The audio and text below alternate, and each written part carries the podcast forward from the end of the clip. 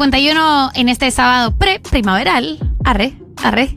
Eh, Arre, pero sí. Arre, pero sí, en este sábado pre-primaveral, en este hermoso 1990. Y ya estamos enganchados con Romy Kid, eh, que es Romy Viola, más conocida como Romy Kid, arroba Romy Kid. Síganla ya, si no es que la siguen Sí, ya. para mí nuestros oyentes La siguen. La siguen. Todos la seguimos. Comunicadora social, cocina en su casa y comparte las recetas en su Instagram, arroba RomyKid, síganla ya si no es que la siguen. Viaja y prueba comida que después le dan ganas de cocinar. Romy, ¿cómo estás? Hola, muy bien, mucho gusto. Eh, ¿Ya comiste? Acabo de terminar de almorzar. ¿Qué almorzaste? La verdad que fue medio improvisado porque iba a salir a almorzar con unas amigas y al final cambié el plan. Así que hice un pollito como con lima y cilantro. Ah, En- Tocaste un tema Me compré una freidora de aire, así que estoy haciendo todo ahí en la freidora de aire con unas espinacas con huevo. Bien, muy tranquilo. Eh, no, cero tranquilo. Lo que estás diciendo es eh, totalmente sofisticado y Claro. elaborado. Creo que es Eh, lo más elaborado que podría haber cocinado Es yo. lo más, yo me habría comido una rosita. Ah, qué improvisado. ¿Qué te comiste? Un, un huevo duro. Eh, Romy, antes de preguntarte por tu proyecto, por tu página, por recetas, Sí. por consejos, por sabores del mundo, te quiero preguntar una cosa muy esencial que creo que eh, todas las personas que nos están oyendo tienen la misma duda. Freidora ver. de aire. Sí, buena pregunta. Tema freidora de aire. ¿Qué opinas de la freidora de aire? ¿Reemplaza el horno? ¿No reemplaza, no reemplaza el horno? ¿Reemplaza el frito? Eh, queremos Mira. saber todo. Eh, cuando yo, o sea, hace bastante tiempo que me quería comprar una y una amiga me convencía de que no, diciéndome es igual que el hornito eléctrico. Y Sí. yo lo uso mucho el hornito eléctrico. Entonces, Sí. para mí era un punto a favor. Eh, y vos sabés que desde que me la compré no la paro de usar. O sea, la uso mucho. Me parece muy conveniente, sobre todo ponerle ahora que estaba comiendo sola, como se hace rápido y bastante sensual. El- es distinta la, la conc- la cocción, me parece. No es frito, no es frito. Pero he hecho de todo desde que me la compré, hago hasta la tostada a la mañana, me hago la tostada en el fryer, No, eh, no sé, de todo. Y esto, tipo, no es contenido auspiciado. Era como, tuve que experimentar mucho y hacer muchas preguntas para ver cuál comprarme, porque no sabía. Sí. Pero me dijeron que, que tenga buen, eh, como buena capacidad, que eso es clave. Que la bandejita no sea redonda, porque si no es muy incómoda, tipo para poner una milanesa. Ok. buena recomendación. Y mm, bueno, y eso, y empezar por una que no sea muy cara, cosa que si no le incorporás a tus hábitos, no, no te clavas tanto. Ok. O sea, Porque pero- eso, hay de un rango de 20.000 a 100.000, o sea, hay muchísimas. Claro, infinito. Pero no, no es frito, pero genera un crocor, ponele. Hay algo ahí crocante dando vueltas. ¿O no? Qué buena palabra, crocor. Sí, exacto, como que genera eso. Igual, eh, genera eso si lo comes rápido. Tipo, la otra vez hice unas papas fritas para almorzar con unos amigos y estaban riquísimas así. Y después cuando estaba terminando de comer, viste, como me fui a comer una papa frita de rebote mientras estaba levantando la mesa y ya estaba media gomosa, Claro, claro. como que no mantiene el crocor tanto como hacer algo frito. Pero bueno, es una ventaja. Genial. Bueno, después de toda esta conversación muy interesante y necesaria. Fundamental, fundamental, porque la duda sobre la, sobre la air fryer es total. Sí, es total. Eh, yo tenía una pregunta súper general, muchísimo más A general, ver. que es, ¿cómo arrancó tu proyecto? Porque yo siento que hubo un momento, hace un par de meses, por no decir post pandemia, que la gente dijo, Sí. voy a abrirme una cuenta propia porque estoy saliendo a comer a todos los lugares y esto tengo que generar contenido. Pero Sí, está siento pasando que mucho eso, sí. siento que no es tan fácil, eh, no es tan fácil hacerlo, pero tampoco es tan fácil haberla visto en un momento en el que no, no eran tantos, ¿no? ¿Cómo, cómo fue Sí. tu, tu caso? Y lo que pasa es que yo siempre estuve linkeada más a la, como hacer la comida, más que salir a comer. Lo de salir a comer es porque me gusta hacerlo Mm. mucho y me gusta viajar y salir a comer cuando viajo. Entonces como que está linkeado por ese lado. Pero mi proyecto arrancó porque en la pandemia yo no podía eh, juntarme a comer con mis amigos como gustaba, mis amigas en realidad. Y mm, empecé a hacer las recetas que hacía siempre y subirlas a Instagram en vez de como abrir la mesa por Instagram, digamos, en vez de abrir la puerta de mi casa para que vengan mis amigas a cenar. Entonces esa fue más o menos la lógica, que de hecho no fue tan pensado, fue ba- bastante orgánico. Y eso es un poco lo que fui haciendo siempre hasta que, bueno, eh, se empezó a abrir todo de nuevo, pudimos empezar a cenar de nuevo, a viajar, a salir a cenar, y fue como, el, digamos, la curva orgánica que cuando voy a un lugar y me gusta mucho lo recomiendo, cuando viajo armo mapas de las ciudades, y como dijeron recién, como de todos los lugares a los que voy siempre me traigo una pila de recetas que después las intento replicar y compartir con la gente, porque es lo que más me gusta. Claro, pero antes ya te gustaba cocinar, porque si yo en la Sí. pandemia decía me pongo un Instagram de cocina, mostraba cómo me hacía la tostada nada más. Claro, total. Así es como No, le sí, pongo siempre. manteca a la tostada. Claro.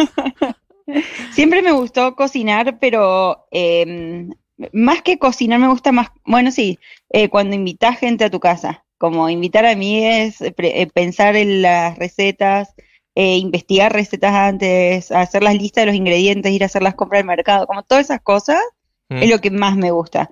Por eso mi, como mi laburo y mi proyecto no tiene tanto que ver con, por ejemplo, abrir un restaurante o cocinar así a un nivel profesional, porque no lo hago, es más cocina casera. Y eso siento que está bueno para la gente que se identifica con eso. Como que no, no tengo nivel de, no sé, los lugares súper sensuales que hay en Buenos Aires, pero sí eh, puedo invitar a mis amigos y que me digan, ah, estuvo riquísimo.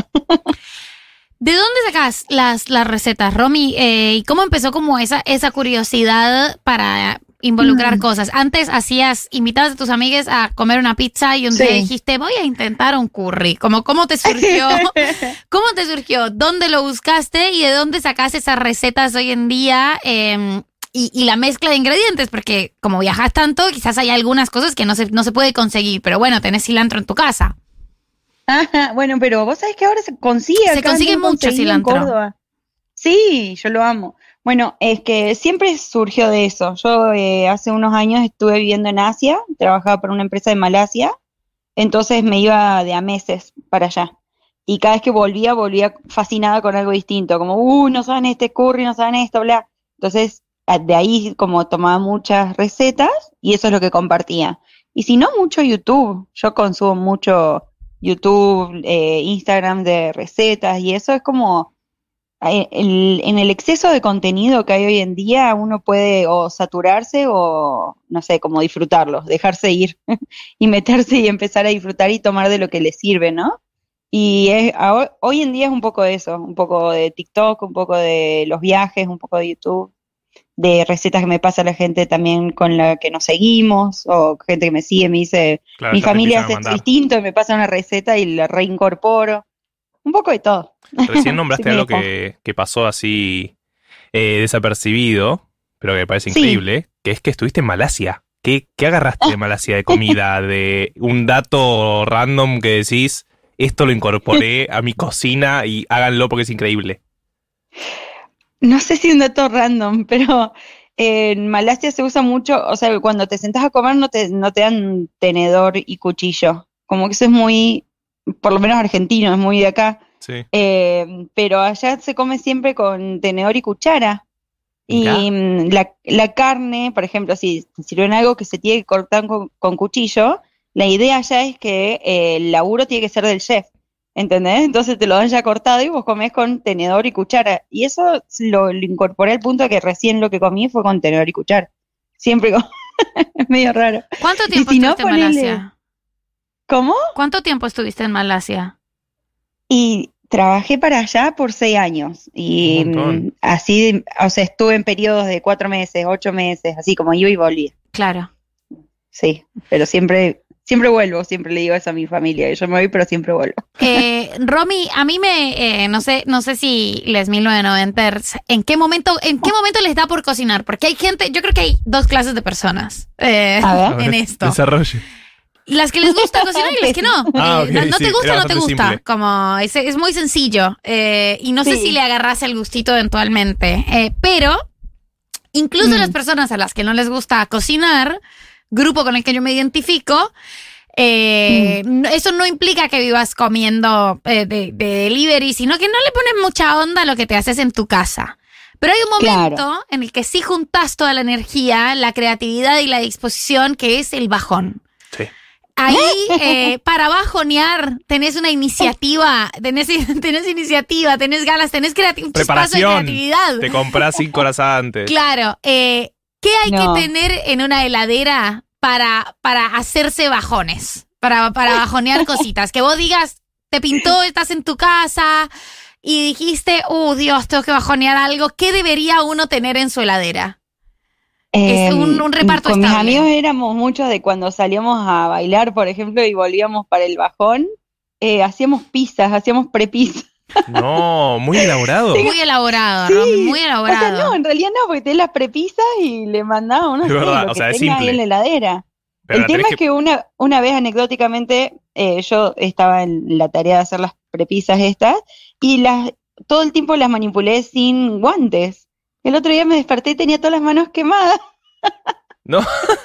Eso sí que no lo, eso sí que no lo aconsejo para nadie. Eh, pero sí, en una prepisa me parece una buena idea. Ok. Eh, es Romy Kid, eh, con quien estamos Sí. hablando. Arroba Romy Kid, Romy Viola, eh, altísima página, altísimo Instagram de compartir recetas y cositas para comer. Eh, yo me quedé pensando en que nos des algún tip o alguna Ajá. unión de comida extraña que estés enamorada en este momento. Por ejemplo, yo me acuerdo que una vez fui a un viaje Oh. a Uruguay y comí Sí. dátiles con panceta Ajá. y un crocante Ay. arriba que me pareció Sí. rarísimo y lo probé y fue como, wow, esto funciona. Es raro que funcione, pero rico. funciona. Dátiles con A ver. panceta. Dátiles con panceta. Sí, Pero los lo haces dátiles un tenían- rollito. Claro, haces un rollito, la panceta le metes arriba al dátil, Sí. lo metes un poco al horno. No. Sí. Por ahí lo caramelizás y tenés Claro, eh, jarabe de maple, por ejemplo, los caramelizás con eso, eso queda muy bien. Bueno, eh, la panceta y los dátiles quedan muy bien también con los repollitos de Bruselas. Mirá. Como una vez comí eso en un, así como de entrar en un restaurante y yo no le daba dos mangos a los repollitos de Bruselas y ahora los amo. Los uso todo el tiempo. Pero eso, con algo así dulce como los dátiles o jarabe de maple o miel y mm, panceta queda muy bien. Lo que les iba a contar es hace poco fui a, hace poco, hace un año, fui a cenar a la casa de una amiga mía en Buenos Aires y de postre nos trajo helado de flor de fior de latte, ¿vieron ese que es como de crema? Que es rico, o sea, bastante neutro Sí. y arriba aceite de oliva, un Sí. buen aceite de oliva y sal en escamas. No. ¡Uy, no sabes Ah. lo rico que era eso! Y ahora, como una combinación extraña que estoy media fanatizada, es esa. El helado de fior di latte con aceite de oliva. Me parece que queda muy bien. Eh, nosotros eh, en esta mesa con Galia, que no está, pero te mando besos, Sí.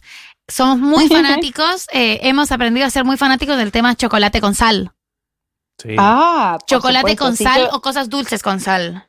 Sí, yo no hay galletita o algo que no le ponga sal y siempre mi, lo llevo a mi casa y mi familia me mira, me, le pusiste sal a esto, ¿no? Y Le pusiste "Ay, sal a esta galleta". el sabor.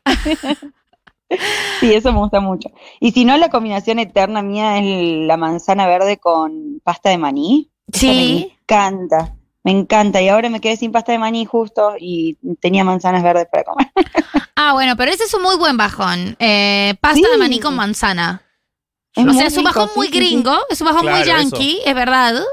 Eh, pero ahora hay pasta de maní en todas partes. Eh, yo la que he probado en su momento no me gustó tanto, pero dicen que tengo que darle una segunda oportunidad. Tenés que darle una segunda oportunidad. Tenés que darle una Es segunda que a mí, oportunidad. ponele, sola no me gusta la pasta de maní. Me gusta o así, o cuando hay como un, como una receta media rápida de hacer fideitos y hacer una salsa con ajo y pasta de maní, un poco de salsa de soja y Sí. creo que aceite de sésamo. Mm. Eso queda muy rico, muy rico. Pero no la como así sola, como si fuera dulce de leche, no. El dulce de leche, el dulce de leche. Claro, no, vamos, no, no vamos a estar comparando dulce de leche con pasta de Claro, maní, por no favor. vamos a arreglar algo que no está roto. Si le tenemos dulce de leche, no lo vamos a reemplazar. Bueno, Romy, muchísimas gracias eh, por todos estos tips de comida, alimentación, incluir cositas raras eh, en, tu, en tu cocina de todos los días. Acabamos de hablar con Romy Viola, más conocida como Romy Kid. Síganla en arroba Romy Kid en Instagram. Nos vamos con Nos un temuki. vemos. Feliz sábado. Nos vemos. Igualmente, Romy, gracias por tu tiempo. Chao. Nos vamos con un temuki, sí, si les parece, y ya volvemos con más 1990.